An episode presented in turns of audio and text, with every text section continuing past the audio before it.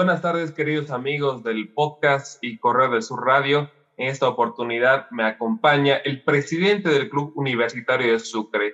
Estamos hablando del vicerrector Magíster Peter Campos. ¿Cómo está? Muy buenas tardes. Muy buenas tardes, Rodrigo. Un gusto estar en su programa y pues un saludo a toda la audiencia. Antes de inmiscuirnos en los temas referentes a este glorioso club, me gustaría que nos comente quién es Peter Campos.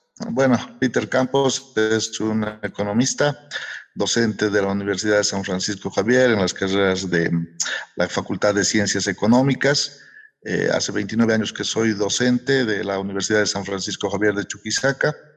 Tengo una familia eh, eh, con dos hijos, ¿no? ya ellos, uno de ellos ya profesional y el otro terminando su carrera. Y bueno, hace tres años eh, asumimos la conducción como presidente ejecutivo del club universitario. Y a partir de ahora también son los flamantes ascendidos a la división profesional junto con el profesor Johnny Cerrudo, a quien ya tuvimos también en el programa. Ahora quisiera preguntarle cómo llega a ser presidente del Club Universitario de Sucre. De acuerdo al estatuto, pues el presidente honorífico es el doctor Sergio Padilla Cortés eh, como, como rector de la universidad, ¿no? El rector es presidente honorífico y se tienen dos delegados en el directorio del sector administrativo, dos del sector docente y dos del sector estudiantil. Entonces, en la primera reunión de consejo, o del, más bien del directorio, eh, los seis delegados más el presidente honorífico, pues decidieron nombrarme como presidente ejecutivo eh, para conducir durante este tiempo el club universitario. Mientras duren mis eh, funciones como vicerrector, hasta el próximo año, hasta diciembre del 2022 sería. Ahora quisiera que nos comente cuál era el estado del Club Universitario de Sucre cuando usted asume como directiva. Bueno, como todos saben, pues eh, la situación era catastrófica, esa es la palabra, ¿no? Estaba un club devastado también, esas son las palabras eh, que podemos usar para mostrar, para que la gente se imagine lo que realmente, cómo nos entregaron el club, cómo dejaron al club, además descendido, ¿no? O sea, fue realmente una administración muy lamentable, eh, donde se robaron prácticamente todos los recursos que tenía el club, no atendieron las demandas que se tenían ante la FIFA, ante la Federación Boliviana de Fútbol. Y después, cuando nosotros ingresamos, claro, en diciembre, el 3 de diciembre del 2018, a nosotros nos cayeron ya las sentencias ejecutoriadas, demasiado de, varios jugadores con demandas que durante todo el 2018 no habían atendido nunca, ni siquiera habían respondido. O sea, es una, una, realmente un manejo lamentable, porque, por ejemplo, hay caso de un jugador en el que se le debía tres meses, enero, febrero y marzo. Y él, cuando yo hablé con él para tratar de arreglar después la situación, me comentaba que había pedido que le paguen un mes y se iba tranquilo de los tres que le debían. No lo hicieron, no lo atendieron, no lo recibían, no le contestaban. Y entonces él metió la demanda ante la FIFA y llegó el fallo con el pago de todos los meses hasta diciembre. Era una cosa de de 54 mil dólares, 56 mil dólares. ni eso atendieron, o sea, no se defendieron siquiera. Y no, ahí podían todavía arreglar, pagar los 13 mil 500 dólares, qué sé yo. No lo hicieron. Y entonces, como no respondieron, ya la sentencia se ejecutó, como se dice, ya no había qué hacer. Nosotros ni sabíamos del tema cuando entramos el 3 de diciembre y más o menos unos días después nos llegó la sentencia ya ejecutoriada por 54 mil dólares, imagina. Entonces, además había que pagar intereses del 5% desde los, días que no se había cancelado hasta el día que se llegaría a pagar. Eh, nos sancionaron con que no podíamos contratar jugadores, eh, nos quitaron puntos en la asociación ya porque ya estábamos descendidos por estos temas. Fue, miren, son, esos son hechos puntuales nada más, algunos como ejemplo que les pongo, porque de estos hay N casos. N casos que hemos tenido que atender, he tenido que sentarme con cada jugador, hablar con ellos, negociar. Algunos estaban en el exterior, especialmente los extranjeros, estaban en Italia, estaban en Perú, estaban y, no, y estaban sus sentencias estaban corriendo.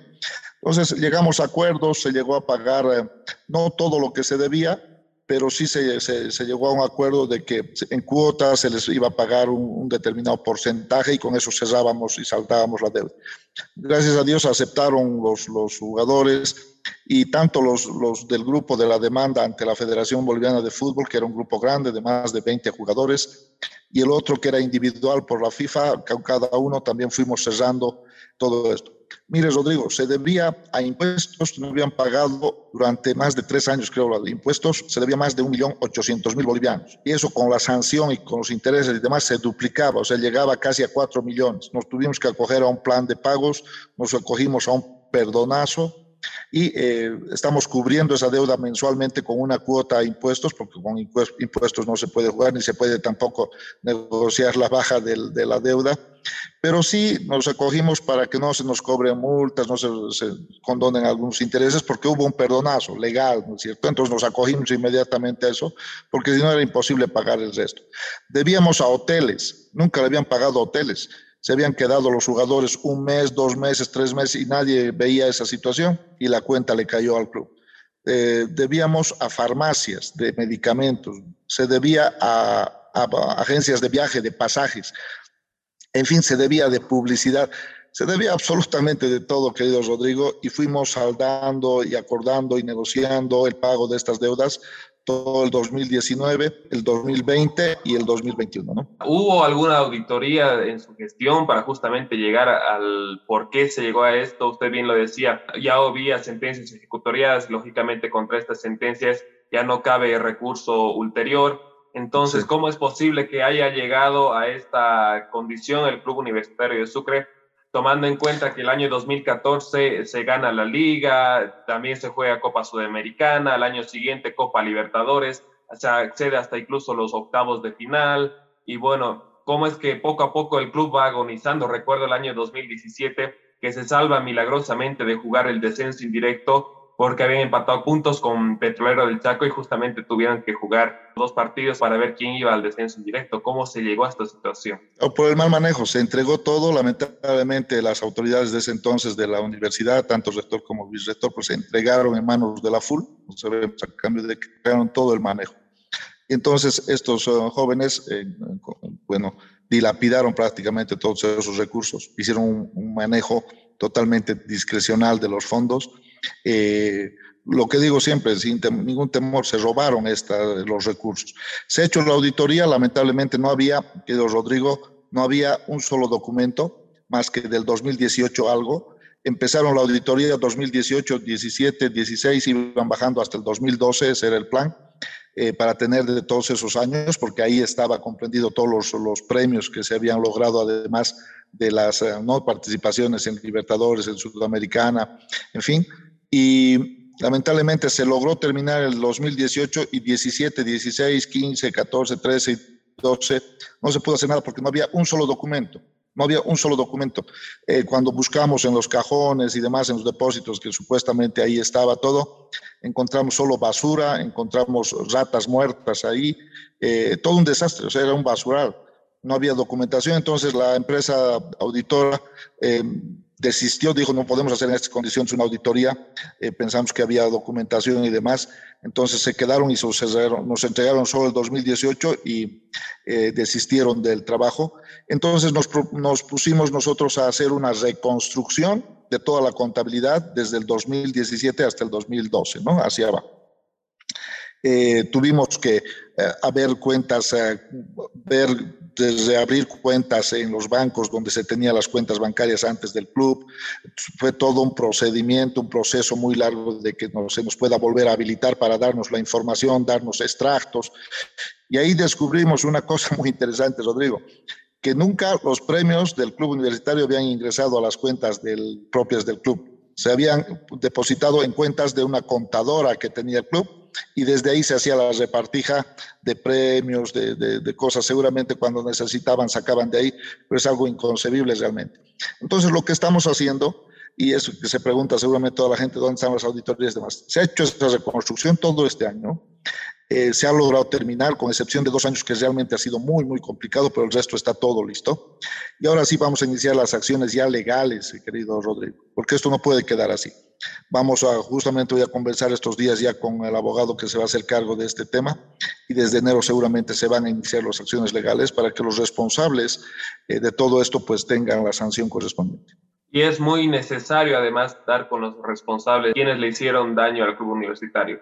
Recuerdo hablar con Iván Brum, que justamente estuvo en la campaña de 2018, y le comentaba un poco cómo era ese sentimiento de volver a este club, de ese resurgimiento cual ave fénix, de volver a la división profesional. Y me decía que realmente desde la dirigencia ya hay un cambio tremendo. Sí, así es, así es, eh, Rodrigo.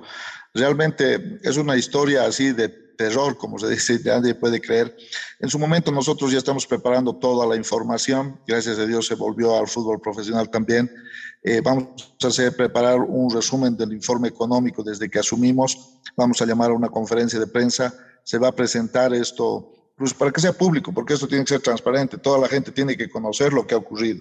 Estamos entonces, la gerencia administrativa está preparando ya el informe final, estamos esperando que terminemos estos días para que termine la gestión y ahí tengamos todo exactamente hasta el 31 de diciembre del 2021 y se va a mostrar de manera transparente eh, y a toda la población, a toda la hinchada, para toda la comunidad universitaria, para que se sepa realmente esto, porque a veces pueden decir y pensar que solamente estamos hablando, que solamente estamos criticando. No, vamos a mostrar con números con números todas las deudas que se tenían, todos los acuerdos y los pagos que se han realizado, cómo hemos cerrado todas estas cuentas, hemos asumido responsablemente cada una de esas deudas y hemos dado la cara por una institución para que pues la gente reciba lo que los por los servicios que había prestado, porque las agencias de viajes sí habían vendido los pasajes, las farmacias sí habían vendido los, los medicamentos, en fin, entonces no podíamos decir como se dice normalmente, hacernos a los locos, no hacernos de la vista gorda y decir, no, esto no lo pagamos porque no era nuestra gestión.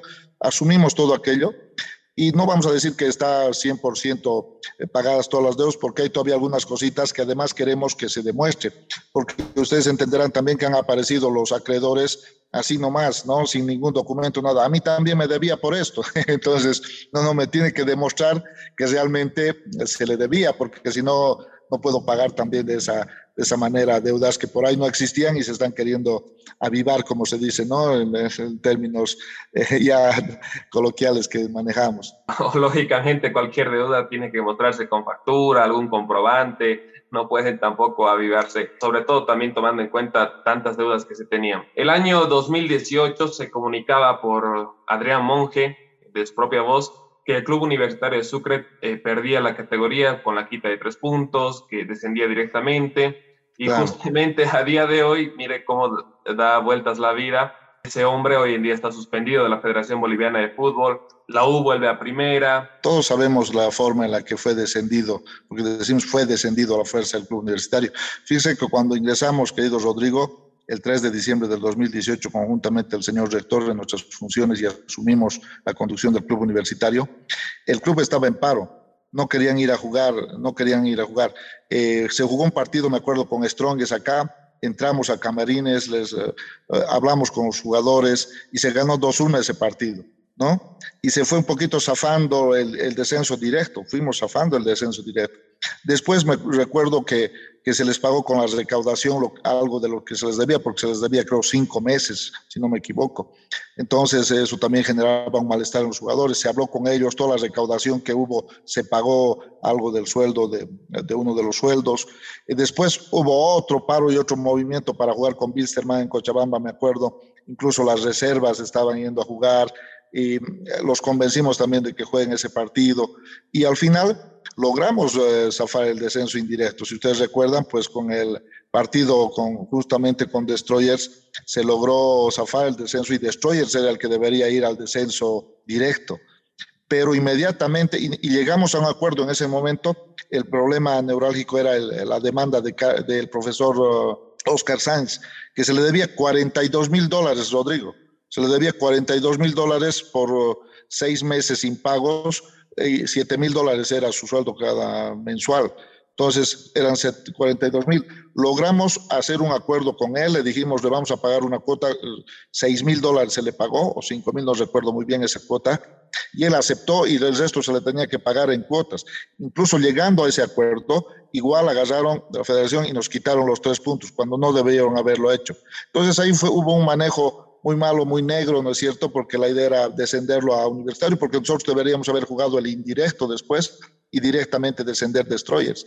Y podíamos haber tal vez salvado ese descenso ya, ese. pero las cosas suceden por algo. Eh, querido Rodrigo, Dios sabe lo que hace y bueno, ahora fíjense, después de este esfuerzo de, sanear la economía, de manejar transparentemente y de manera limpia todos los recursos, pues hemos vuelto al fútbol profesional después de tres años exactamente, eso me hicieron notar. Un 19 de diciembre del 2018 habíamos descendido, se había decretado, ¿no? Porque fue por decreto y en mesa nuestro descenso directo. Y un 19 de diciembre del 2021, pues volvemos a ascender, como el ave fénix, como dicen, pues surgimos de nuestras cenizas. Y estamos armando ahora un nuevo equipo para jugar nuevamente el fútbol profesional de manera austera, presupuesto racional dentro de lo que realmente eh, contamos de manera efectiva, no inventándonos montos que después lleguemos a junio y no tengamos ya para pagar el resto del campeonato y otra vez estemos en problemas y nuevamente vayamos a, a pelear descensos indirectos, al directo, no queremos eso. Queremos realmente jóvenes que están aceptando el presupuesto, que quieren mostrarse, tienen ansias de triunfar y vamos a armar un buen equipo de todas maneras. Pues bueno, ya vimos las gestiones anteriores, 2017, 2018. Ahora me gustaría tocar el punto del año 2019. El cuadro Docto eh, juega la Copa Simón Bolívar, en ese tiempo era otro formato, habían tres grupos, en este caso el grupo de los del sur, denominado así por los departamentos que lo integran, eh, estaba Potosí, Tarija y Chuquisaca. La U del Sucre terminaría tercero en la tabla de posiciones, no logrando acceder a la siguiente fase. Hubo de por medio incluso cambio de entrenador, ya después pasando varios años en esa introspección que usted hace. ¿Qué le faltó a la U del Sucre para concretar el objetivo de aquel año? El 2019 ya iniciamos el proceso de retorno, digámoslo así, pero también después entendimos que es un proceso. O sea, es muy difícil que un equipo que ha descendido inmediatamente eh, pueda volver, ¿no? Lo intentamos, pero fue muy difícil porque imagínense, teníamos que pagar todas las deudas que se tenían el 2019 y teníamos que armar un equipo, además, que se armó un equipo competitivo, que quedamos a dos puntos del primero y fueron Real Tomayapo y Storm San Lorenzo quienes clasificaron y quedamos terceros, como dice, delante de INDE, incluso delante de otros equipos.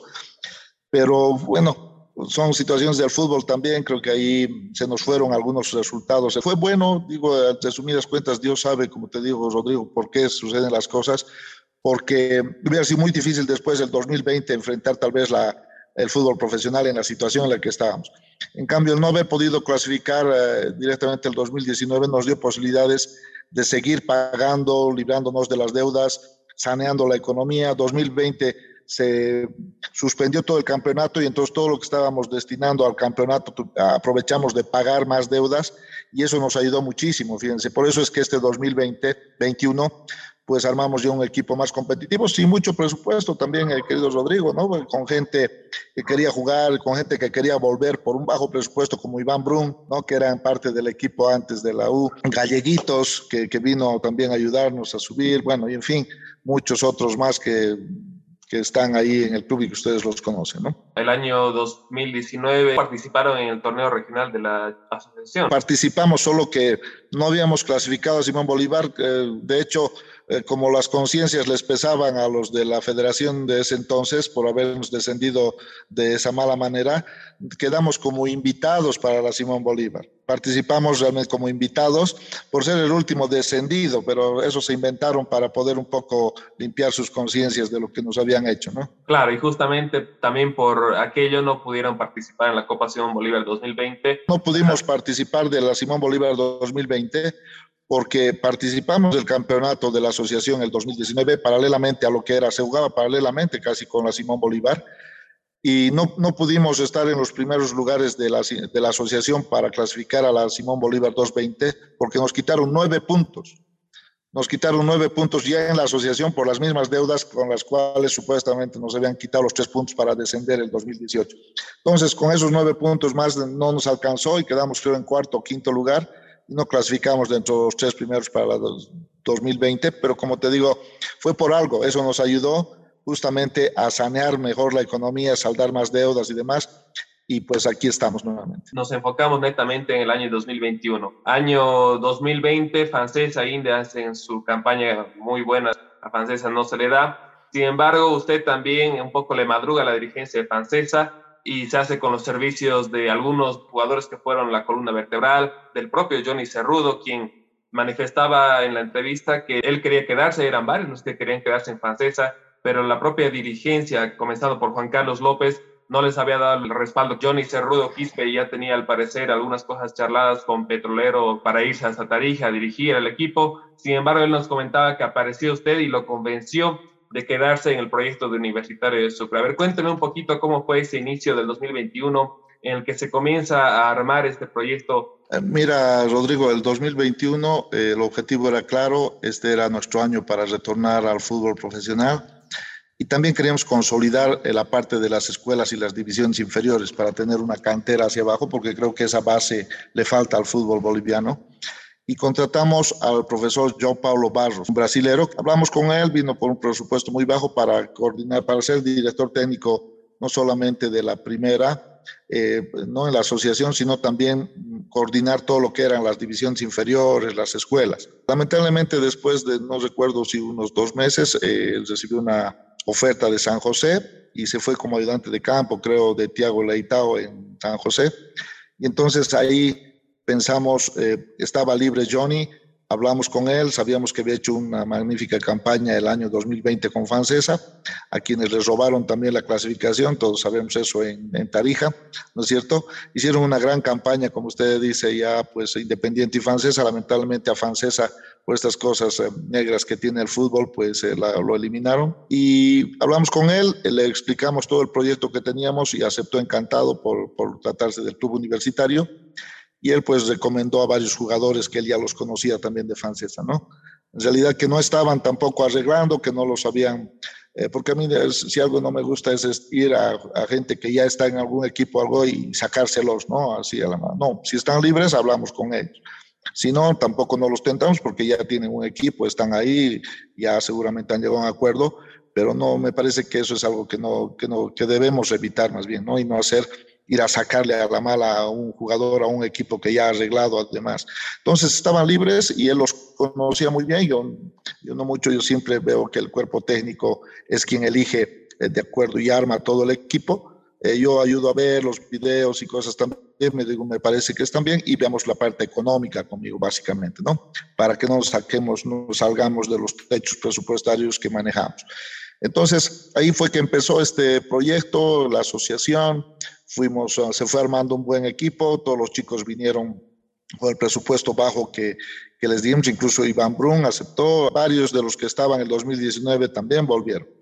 Eh, y se logró el campeonato de la asociación y después fuimos fase a fase pasando la Simón Bolívar, mejorando cada vez el rendimiento hasta, bueno, lamentablemente no se consiguió el campeonato de la Simón Bolívar, si el subcampeonato llegamos a la final, pero tuvimos la oportunidad del indirecto y bueno, le ganamos a Real Potosí muy bien de ida y de vuelta, ¿no? Y de hecho la U de Sucre fue uno de los que más ruido hizo con los mercados de fichajes porque a principio de temporada se armó un equipo también trayendo a varios jugadores de francesa, al propio cuerpo técnico, por ejemplo, Iván Brum llegó en el mercado de invierno. Fueron dos refuerzos igual los que trajeron en el mercado de invierno. Luego, igual previo a iniciar la Copa Simón Bolívar, se reforzaron bastantes sectores de igual manera. Fue un equipo bastante activo en ese sentido. Sí, así es, así es. Eh, la asociación eh, iniciamos con un, con un equipo, un plantel jóvenes eh, y otra gente con experiencia que aceptó el bajo presupuesto que se tenía para asociación. Luego ya para la Simón Bolívar mejoramos algo, ¿no? Sus, sueldos, subió un poco la planilla porque teníamos que poner más esfuerzo también la Simón Bolívar. Vinieron, eh, como dices tú, se hizo, creo, contrataciones adecuadas. Bueno, el resultado fue positivo. Llegamos a la final de la Simón Bolívar. Eh, y luego por el indirecto estamos nuevamente en el fútbol profesional. Antes de proseguir, mencionaba un poco a las inferiores. El club universitario también anunció la contratación de Álvaro Villarroel. El boliviano es director técnico de UEFA Pro, la máxima categoría que otorga la Confederación Europea. Entonces, también hay un proyecto sólido en cuanto a los inferiores. Y me gustaría comentarlo porque también hay mucha gente con la ilusión de que sus hijos sean parte del club universitario y ya comiencen a forjarse desde las inferiores. También muchos niños que van al estadio y justamente al ver los logros del equipo también quieren ser parte de, aquello. Como te decía, Rodrigo, pues eh, el proyecto no solamente era alcanzar nuevamente el fútbol profesional, sino fortalecer todo lo que es las divisiones inferiores y consolidarlas definitivamente. Eh, cuando se fue yo, Pablo Barros, pues eh, estuvimos um, manejando, ¿no? Nos apoyaba en algunos momentos uh, Johnny, pero no daba el tiempo. Eh, vimos otro profesor que, que, se hizo cargo, también un colombiano, pero tampoco dio resultado. Hasta que me habló, me contactó Álvaro Villarruel, nos reunimos con él vía Zoom, vino a Sucre de paso, a Tarija que estaba yendo, nos reunimos, lo conocí, muy buena persona, me gustó mucho su, su visión, que compartíamos prácticamente, eso era lo que queríamos. Y por el momento, pues le dije, no había los recursos como para poder contratarlo, pero más bien en, en noviembre, si no me equivoco, o octubre, sí, creo que fue octubre, noviembre, acordamos que pueda venir a hacerse cargo como coordinador general de todo lo que significa esto y ahora se va a hacer cargo también como director técnico de la reserva, del equipo reserva, y como ustedes saben tiene un campeonato paralelo al del fútbol profesional. Entonces él se va a hacer cargo de eso y va a coordinar todo lo que son las divisiones inferiores. Se está manejando una misma metodología, él está capacitando, actualizando a todos nuestros profesores, de tal manera que el de la sub 5 maneje la misma metodología que el de la sub 7, sub 13, sub 15, en fin, y, y vayamos ascendiendo con la misma lógica con la misma técnica, ¿no es verdad? Porque ese era uno de los problemas que teníamos. Un profesor por él le daba cierta metodología al de la sub 7, y cuando iba al de la sub 9, el de la sub 9 cambiaba totalmente y entonces el chico todo lo que había aprendido en la división anterior eh, tenía problemas, ¿no? Entonces ahora se está manejando bajo una misma lógica, bajo una misma metodología, una misma forma de, de, jugar, de juego, ¿no es cierto? Que sea una identidad de, del club universitario y queremos que de aquí salga la cantera, o sea, hasta la sub-19, la reserva y el club de la primera división, ¿no? Del fútbol profesional. Entonces, para no estar mirando hacia afuera, mirando al exterior, mirando hacia otros departamentos, tener una base sólida de jugadores que salgan del mismo club universitario y que les demos la oportunidad. Y si es que es también oportuno que puedan ir a otros equipos del interior del país, pues eh, excelente. Y si van al exterior, mucho mejor. ¿no? Hacemos la invitación ¿no? cordial a todos los padres de familia, ahora que están en vacaciones más bien, estamos aprovechando, estamos con unos cursos de verano intensivos y pueden inscribirse en la cancha del ex seminario en la calle La Paz, esquina Potosí. Ahí tenemos las oficinas del club y están atendiendo para las inscripciones. ¿no? Retornando al tema de la Copa Simón Bolívar 2021, Universitario de Sucre llegaba como favorito, primero por el nombre y también por lo deportivo. Y fue así que poco a poco, a medida que iban avanzando las fases, se fue consolidando ese grupo de jugadores. Sin embargo, como usted bien lo comentaba, no se les dio contra Vinto. Desde su perspectiva, desde su óptica, ¿cómo hizo el equipo para reponerse rápidamente aquella dura derrota contra Vinto, que no se les dio el campeonato? Para rápidamente también jugar la última chance que quedaba todavía el ascenso indirecto frente a Real Potosí, con dos fechas muy seguiditas que se venían ya no más. Sí, fue un golpe muy duro, querido Rodrigo, el, no conseguir el ascenso por la vía directa con el campeonato de la Simón. Realmente el equipo quedó muy golpeado, se logró solamente un empate, no se pudo conseguir un gol más para forzar penales y así poder ascender directamente. el día domingo ya tuvimos una charla con los jugadores, con el cuerpo técnico, eh, seguíamos todos tristes y el día lunes volvimos a tener una nueva charla y ya, pues ahí los ánimos ya tenían que cambiar, porque el miércoles ya se venía el partido con con, Real Potosí en Potosí. Entonces ahí hubo un cambio, eh, vimos que este equipo no había venido para quedarse ahí en medio camino, porque todo lo que habíamos hecho, si no conseguíamos eh, los dos partidos con Real Potosí quedaban en nada. Nadie se iba a acordar del subcampeón de la Simón Bolívar, nadie se iba a acordar de todo el proceso que habíamos tenido desde febrero con la asociación, saliendo campeones, haciendo todo, una gran campaña fase por fase, ¿no es cierto? Porque fue uno de los equipos que mejor campaña hizo conjuntamente Universitario de Vinto, ¿no? Y fue uno de los equipos, modesta parte, que llevó más gente al, eh, y despertó al estadio y despertó una mayor expectativa, no solamente aquí en la ciudad, querido Rodrigo, a nivel nacional, ¿no? Eh, incluso podríamos decir a nivel internacional, porque realmente la U con sus dos campeonatos, sus participaciones internacionales, pues ha despertado mucha expectativa y tiene hinchada en todas partes. Entonces esas dos charlas fueron fundamentales. El día lunes especialmente conversamos eh, directamente con cuerpo técnico, los jugadores, a levantar cabeza, a confiar en Dios, porque no habíamos llegado hasta ahí para quedarnos eh, tirados en el camino. Y pues eh, siempre habíamos confiado en Dios, ese fue uno de los éxitos, digamos, también del club, el caminar de la mano de Dios, Rodrigo, y nunca soltarnos de eso, siempre confiar en Él y lógicamente en nuestras propias capacidades, porque tampoco Dios te lo va a regalar todo, ¿no es cierto? Tienes que hacer tu trabajo, entonces eso fue lo que se habló con los jugadores y hubo un cambio de mentalidad total y el miércoles, gracias a Dios, se ganó en, en Potosí 2-1 y al retorno el domingo se ganó 2-0 en su. Así es, porque realmente fue un golpe anímico muy fuerte. De hecho, yo recuerdo bajar a Camerinos a Ardián con lágrimas entre los ojos, al salir el profe Johnny Cerrudo lo propio. Y también, por ejemplo, Yotalita Rojas nos comentaba que había sido un golpe anímico duro, que no, no encontraba la manera de levantarse pero que de a poco, con la ayuda de sus familiares, también amigos, y también con la charla especialmente que usted tuvo con el plantel y cuerpo técnico el día lunes, se pudieron levantar rápidamente porque se venían dos finales tremendas para lograr el tan ansiado objetivo de retornar a la división profesional. Y eso también marca una tendencia que usted siempre ha tenido con el equipo. Recuerdo a lo largo del 2021, cuando nos encontrábamos alguna vez después del finalizado el encuentro, siempre se acercaba a camerinos. En caso de no poder por temas académicos, también estaba el rector que hacía justamente el, mismo trabajo. Entonces, siempre hubo una cercanía también con el plantel, con el cuerpo técnico, que siempre en todo momento se sintieron también respaldados por la dirigencia, porque en muchas declaraciones que ellos daban también los nombraban como una buena dirigencia, sobre todo el caso de Brunkin estuvo en ese contraste de la dirigencia del 2018 a la de ahora de usted. Algunos jugadores declaraban que era muy difícil encontrar un presidente que esté tan inmiscuido en este mundo del fútbol. Sí, bueno, sin descuidar nuestras actividades académicas, porque bueno, esa es nuestra principal función. Eh, todo el día, en realidad yo, pues, mi tiempo de la noche, digamos, cuando llegaba a casa, en la noche me dedicaba al, club a ver qué estaba pasando, los fines de semana ir a visitar al equipo, estar en la cancha con ellos, en camarín, siempre hablando antes del partido, después del partido. Eso fue muy importante también para nosotros, sentimos la confianza de todo el grupo de jugadores, cuerpo técnico, porque siempre hemos dicho, por más preparados que estén físicamente, si no están bien de, la, de cano, ¿cierto? de la mente y del corazón, la parte espiritual no funciona, ¿no? Entonces tratábamos siempre de darles tranquilidad. Eh, cuando algún jugador tenía algún problema personal, algún problema familiar y demás, pues eso afecta, ¿no es cierto?, en el rendimiento, no solamente en el fútbol, en cualquier otra actividad, uno no, se desempeña eh, del 100%, entonces eh, muchos de ellos tal vez no vuelvan al, equipo, es cierto, nos hubiera gustado que todos estén, pero la parte presupuestaria es muy difícil tener a todos nuevamente, tenemos que traer refuerzos, en fin, pero yo creo que más allá del, logro y del objetivo conseguido de, de subir nuevamente al fútbol profesional, este ese trabajo que se ha hecho con las personas, querido Rodrigo, pues muchos de ellos han cambiado totalmente su forma de ser, su forma de, de actuar.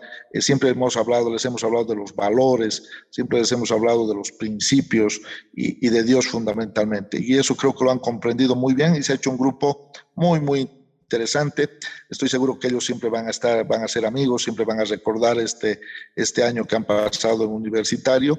Más allá de que algunos van a continuar, tenemos una lista de unos 15 o 16 que se van a quedar y el resto lamentablemente no, pero yo creo que va a quedar en sus corazones y en sus mentes siempre es el recuerdo de un gran equipo que se formó el 2021 el tema de Real Potosí. Usted denunciaba tres semanas previa al compromiso de vuelta que habría habido algún intento de soborno de parte de algunos dirigentes de Real Potosí hacia algunos jugadores de universitario. Después también, por ejemplo, los jugadores de la U fueron escoltados porque desde las graderías les tiraban piedras para salir del estadio, justamente ingresar a camerinos. Luego, al finalizar el compromiso, aparentemente lo que parecería ser algún cachorro de dinamita, porque también recordemos que hay muchísimos mineros que apoyan al equipo de Real Potosí.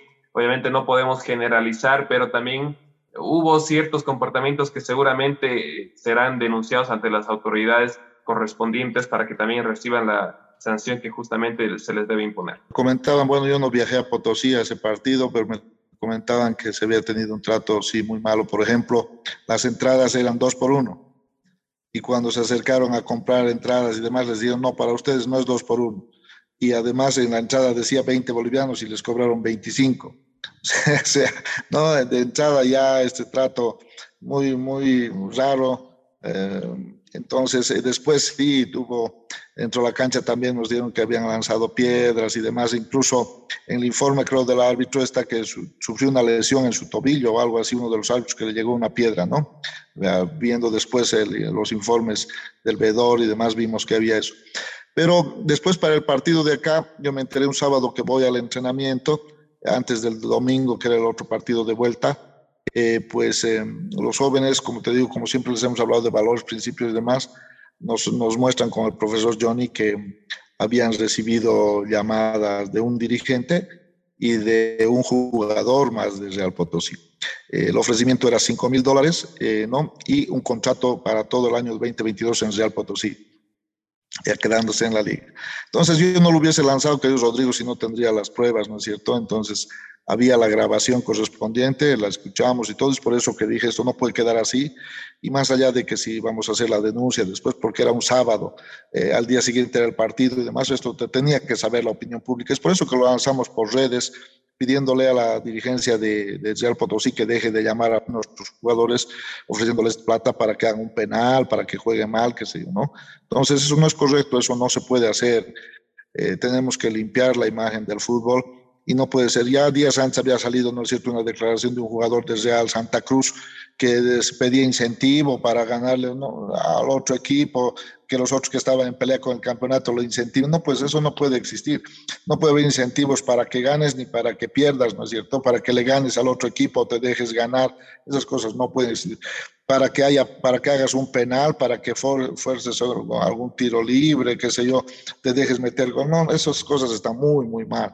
Entonces, eh, en su momento seguramente también con los dirigentes de Real Potosí, eh, porque no, no deben ser todos tampoco, no, son todos, a mí me han dicho un dirigente que estaba llamando y no sé si el resto de su, su dirigencia lo, sabía o, o, no, ¿no es cierto? Porque puede ser que algún dirigente también por su cuenta haya actuado de esa manera, pero es necesario que lo sepan también ellos y ya les he pedido también públicamente que lo investiguen, ¿no? Que investiguen al interior de su cuerpo eh, dirigencial quién ha sido el que ha llamado, ¿es verdad? Entonces, eso, Rodrigo, pero ya más allá, después no pasó a, mayores, más bien los chicos nos, lo comentaron justamente, nos a escuchar y, pues por eso es que lanzamos esa denuncia Quedó claramente demostrado que estos colores no se venden. Al respecto, de hecho, el Código Disciplinario de la Federación Boliviana de Fútbol, en su artículo 53, nos habla justamente de este tipo de situaciones de soborno y demás, además de las sanciones que corresponderían, que en todo caso serían alejarse permanentemente del fútbol. Ahora, ya hablando justamente de lo que se viene para la gestión 2022, usted decidió de volver a apostar por el profesor Johnny Cerrudo. ¿Qué lo convenció de su trabajo para nuevamente decir, yo quiero que este señor sea el técnico para los tres campeonatos que vamos a afrontar en la siguiente temporada? Bueno, primero su capacidad, ¿no es cierto? Creo que ya la ha demostrado. Eh, ya el año 2020 con Fancesa, llegando a instancias semifinales, donde les robaron la clasificación a la final también, ya podía haber el clasificado con Fancesa al fútbol profesional, y le dimos la oportunidad, yo vi sus partidos, vi cómo eh, los, planteaba y demás el año 2020, entonces dije, Johnny Cerrud nos puede ayudar este año, ¿no? Además, es, es, chuquisaqueño, no es virtual, es eh, producto de nuestra ciudad, le daremos la oportunidad. Y no nos ha fallado, fíjense, lo ha demostrado nuevamente, pues eh, llegamos a una final de la Simón Bolívar y luego clasificamos por el indirecto al fútbol profesional. Y además eh, la confianza, es una persona muy humilde, ¿no? trabajadora, responsable, así que eso nos decantó para que podamos ratificarlo además. Eh, le dijimos siempre, eh, si es que lograba el ascenso, pues desde un inicio él iba a tener la oportunidad de dirigir a un club, a un, club universitario en el fútbol profesional. De hecho, lo comentábamos también en su entrevista, que vale la pena luchar por sus sueños, porque él el año 2019 ya tenía ese anhelo, cuando había dirigido a Atlético Sucre, Alemán, recién iba a dar el, pronto el salto a Francesa, irse a Potosí después a dirigir. Finalmente el año 2022 cumplirá ese sueño de dirigir en primera. Después de que justamente usted se reuniera en el Congreso de la Federación Boliviana de Fútbol y se enterara justamente de los tres torneos, posteriormente a eso tuvo una reunión con el profesor Johnny Cerrudo para evaluar qué jugadores podrían continuar para la siguiente gestión, además también de los posibles refuerzos ya hay alguien con quien se haya confirmado o todavía están a la espera de la firma, en fin, cómo van avanzando las negociaciones. Sí, nos reunimos con el profesor, eh, se tiene una lista de 15, 16 jugadores eh, de, la, de los que subieron, de los que ascendieron, ¿no es cierto? Y em, estamos viendo los otros puestos, definimos el día domingo qué puestos más íbamos a necesitar refuerzos para ir eh, viendo los nombres, ¿no? Lista. Ustedes entenderán, hay N nombres que te llegan, eh, representantes de empresarios, los mismos jugadores, entonces eh, yo todo se lo paso al cuerpo técnico, al DT, porque ellos son los que tienen que decir, este jugador nos, nos conviene, este jugador va a ir con el equipo que queremos armar yo ayudo a ver los, algunos videos y les digo, me parece que sí está bien ese jugador. Y después la parte económica, una vez que ellos definan, porque hasta esta noche van a definir ya todos los nombres, ¿no? Armando de manera conjunta, porque no solo, porque si haces puntualmente por ahí, después no, no coordina bien con el otro jugador, no es de su mismo tipo de juego, entonces están armando todo el equipo y esta noche van a terminar de hacer eso para que mañana yo ya me contacte con los jugadores para ver la parte económica, porque también pasa por la parte económica. Yo me he quedado sorprendidísimo, querido Rodrigo, he hablado con algunos jugadores que ganan en los equipos grandes como Always Strong, Bolívar, ganan 15 mil dólares. 15 mil dólares, con eso nosotros tenemos como 10 jugadores, o, ¿no? Entonces es mucho. Eh, además, muchos te piden primas, primas de 10 mil dólares, 7 mil, 8 mil. Y eso sí que hemos cortado de raíz, Rodrigo, porque ahí se generó mucha corrupción en el club, universitario. Después yo cuando estaba negociando justamente el pago de las deudas que teníamos, hablé con muchos de ellos. Eh, no nos conocimos porque no fue hablar un rato y ya se llegaba a un acuerdo. Fueron en algunos casos meses de, conversar, de convencerlos, de que acepten, de que no reciban lo que nosotros estamos proponiendo. Y ahí ellos me comentaban, por ejemplo, cuando ya ganaron confianza y todo conmigo, que cuando, por ejemplo, venía alguien con una prima de 7 mil dólares, en realidad solo le daban 2 mil y con 5 mil se quedaban los dirigentes. Entonces, es una barbaridad. Incluso algo me decían, a mí solamente me ofrecieron 3 mil de prima, pero de los 3 mil me dieron apenas mil y los 2 mil, claro, y ellos firmaban por el total, ¿no? O sea, venías tú y firmabas por los 7 mil, solo te daban 2 mil y los 5 mil entraban a los bolsillos de los dirigentes. Sea, una barbaridad. Por eso es que yo dije, primas, aquí no se paga un solo peso de prima, ¿no es cierto? Y a cada jugador se le hace llegar el sueldo que le corresponde además, o sea, con lo que se llega a un acuerdo. Se hace el contrato y nosotros manejamos todo eh, por transferencia electrónica. O sea, abren su cuenta y todos los pagos se hacen eh, desde la cuenta del club, donde se tienen los recursos, a la cuenta del jugador, de tal manera que aquí no hay ningún desvío de ni, un solo centavo hacia cuentas particulares, personales, ni nada por el estilo. Y eso es bueno porque también va a ayudar con la transparencia del club. En caso de que más adelante se haga otra auditoría, ya van a estar los papeles en regla. Tema del presupuesto. ¿De cuánto es el presupuesto aprobado mensuales? ¿De cuánto sería? Porque recuerdo el año 2014, por ejemplo, que sale campeón, era de aproximadamente 50 mil dólares también. Sí, es ese monto que estamos manejando, 50 a 55 mil dólares, que es exactamente con lo que vamos a contar por los derechos de televisación que nos van a dar en el año, ¿no? Son 600 mil dólares aproximadamente que va a recibir cada equipo de los 16 que participamos en el fútbol profesional. Así que estamos manejando esos, um, ese monto aproximadamente, Rodrigo. Ya estamos cerrando con él, ya prácticamente de los 16, he debido ya cerrar con unos 10 u 11 ya, con, con, la oferta que les he hecho el club. Entonces, eh, prácticamente faltan unos 4 o 5 nada más que están analizando y nosotros también para ver una contraoferta. Entonces, ese mercado es muy dinámico, ¿no? es realmente muy, muy dinámico. Hay una oferta y demanda, hay una puja, ¿no? una negociación eh, y, tenemos que saber eh, pisar los, um, los pies sobre la tierra, manejar montos reales, porque si no, uno puede fácilmente encandilarse, Rodrigo, y dispararse, ¿no? Un jugador, ah, no, ese jugador sí, 7 mil dólares, listo, y después no tienes para pagarle. Y ahí empiezan los problemas de los clubes. O sea, cubres unos cuantos meses y después se te acaba el dinero, y por eso es que están impagos dos, tres, cuatro, cinco meses los jugadores, y eso no puede ser. Ahí empieza la debacle eh, futbolística también, porque juegan de mala gana, no lo hacen bien, ¿no es cierto? En cambio, si tienes un equipo que está pagado eh, al día, por más que no les pagues eh, sueldos muy elevados, pero tienen no lo suficiente y lo que has acordado con ellos, pues juegan muy bien y responden a las exigencias que tenemos como club. ¿no? Los 15 nuestros. Después eh, estamos viendo ya como refuerzos jugadores del fútbol profesional que no sean muy caros, que sean jóvenes, que, que quieran eh, mostrarse, que quieran pues eh, tener éxito y, y salir campeones también con universitarios.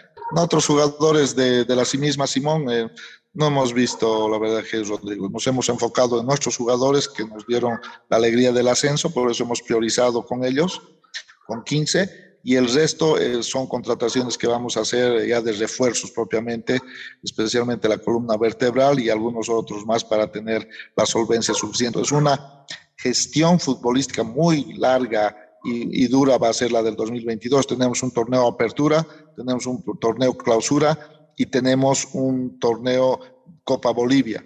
Y, y, además con los campeones de todos esos tenemos una supercopa más. Entonces, en realidad son tres campeonatos que tenemos que estar, ¿no?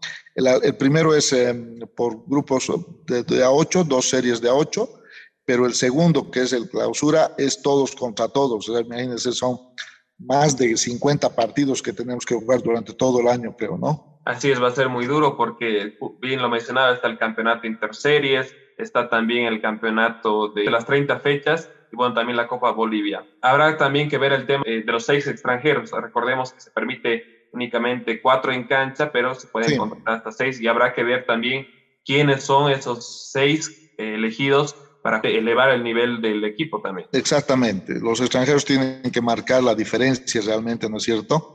Eh, sabemos que son solo seis, el tema de mayores ya no es como en la Simón Bolívar, más bien, entonces ahí no tenemos esa dificultad. Y bueno, el juvenil, que tenemos nuestros dos juveniles, que bueno, con ellos ya hemos también conversado, ellos se van a quedar y, y, ellos juegan 45 minutos por lo menos obligatoriamente, ¿no? Así es, bueno, cambia un poco el reglamento en este sentido, ya no hay la limitante de únicamente poner tres mayores de 28 años, sí se mantienen los seis extranjeros, cuatro en cancha y por supuesto también tiene que haber mínimo 45 minutos un juvenil, un sub-20, ¿no? Juvenil. Son Ortega y Ortiz que tuvieron también una destacada participación en la Copa Simón Bolívar. Ortiz tiene 16 años, tiene un futuro por delante, pues y le vamos a seguir dando la oportunidad. Este año cumplirá recién 17. Eh, Ortiz, ¿no? Y Ortega recién tiene 19 años también, o sea que tiene un futuro por delante muy, muy lindo. Queremos darle la oportunidad. Y eso es muy bueno porque también se va desarrollando el fútbol local y esperemos que también el fútbol chuquisaqueño eh, comience a crecer. Desde su óptica como presidente, ¿cuáles son los objetivos trazados para la gestión 2022, tomando en cuenta además que se van a jugar tres campeonatos? Consolidarnos, eh, quedarnos en, en, la liga, no podemos estar peleando indirectos ni eh, peor el directo, ¿no es cierto? Eh, sería tanto esfuerzo para en vano para estar un año, eso no es lo que queremos. Lograr, el segundo objetivo es lograr, eh, lógicamente, algún campeonato a nivel internacional ¿sí? sea Sudamericana o Libertadores. Y pues eh, lograr el campeonato, creo que todos vamos con esa ilusión, ¿no? con ese objetivo, o ser campeones, para eso participamos. Pero están esos tres escalas, digamos, de objetivos que tenemos. Lograr consolidarnos, permanecer sin tener contratiempos ni sobresaltos de que estemos peleando ahí abajo, ¿no es cierto? Queremos estar de la mitad para arriba, eh, el primer objetivo. Consolidar eh, un, un campeonato internacional, ¿no? un cupo a Libertadores o a Sudamericana, y luego, pues lógicamente, salir campeones y lograr una tercera estrella para nuestro club. Le dejo el micrófono para que le dé el mensaje a la gente de Sucre y particularmente a la hinchada universitaria de Sucre, que siempre estuvo acompañando al equipo. Se trasladaron hasta Santa Cruz, hasta Yayagua, hasta Bermejo, hasta Cochabamba. Fue una de las hinchadas que llevó más gente, no solo de local, sino también de visitantes. Así es, gracias Rodrigo. Sí, un, un agradecimiento especial a toda la, la hinchada uh, del club universitario, a toda la población de Sucre que apoyó también masivamente los últimos uh, partidos, a esa hinchada que como tú dijiste, pues eh, estuvo en todos los, los lugares de que jugamos de visitante, en Bermejo, en Cochabamba, en Potosí, en fin, y aquí también infaltables durante todos los partidos de locales. Muchísimas gracias por todo ese apoyo, felicitarlos por ese compromiso que tienen con el club. Han sido tres años tal vez de larga espera, pero ahí están los resultados, ahí está el regalo que les hemos dado a fin de año, para alegría de toda la hinchada, para alegría de todo el pueblo de Sucre, del pueblo chuquisaqueño. Gracias por la confianza, Eh, gracias por estar siempre ahí en las buenas y en las malas, porque también eh, yo después del partido con Vinto, por ejemplo, vi acá y no habíamos subido, no habíamos ganado el campeonato, vi que más palabras de, de recriminación o de reproche fueron palabras de aliento y eso también nos ayudó a enfrentar mejor los partidos con Real Potosí. Muchísimas gracias, muchas felicidades, confíen en nosotros, nosotros vamos a seguir trabajando de la misma manera en el fútbol profesional y vamos a lograr tener también un equipo competitivo que esté peleando, como les hemos dicho, la tercera estrella. Ese es nuestro objetivo, no solamente es participar. O sea, es cierto, queremos quedarnos, estar tranquilos en la liga, pero el objetivo siempre es salir campeones. Y con esa mentalidad también vamos a entrar el 2022. Muchas gracias, querida hinchada, muchas gracias, querida población de Sucre.